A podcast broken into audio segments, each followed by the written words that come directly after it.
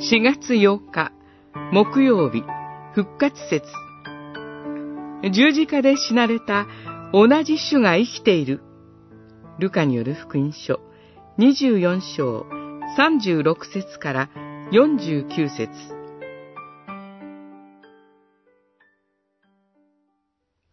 そこでイエスは言われた。なぜうろたえているのか。どうして心に疑いを起こすのか。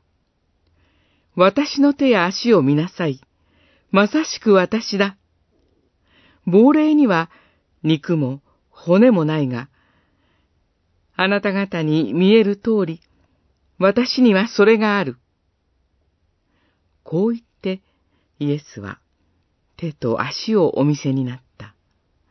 24章38節から40節エマオの途上で復活の主イエスと出会ったクレオパたちはエルサレムに戻って他の弟子たちに事の次第を話しました。そこに主イエスが平和があるようにと言って現れました。弟子たちは驚くばかり。クレオパたちの話を聞いても半信半疑の者が大勢だったことを考えると、主イエスの復活を信じるのはとても難しいのだと感じます。そこで主イエスはご自分の手足をお見せになり、さらに焼き魚を食べてみせました。何とかして彼らの心の目を開き、復活を信じられるようにしようとされた主イエスの思いやりです。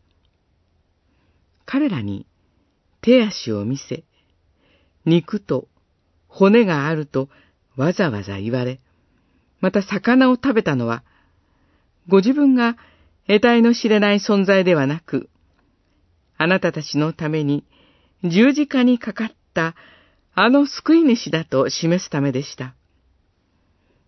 主イエスの復活を信じると、主イエスが言われた平和が訪れます。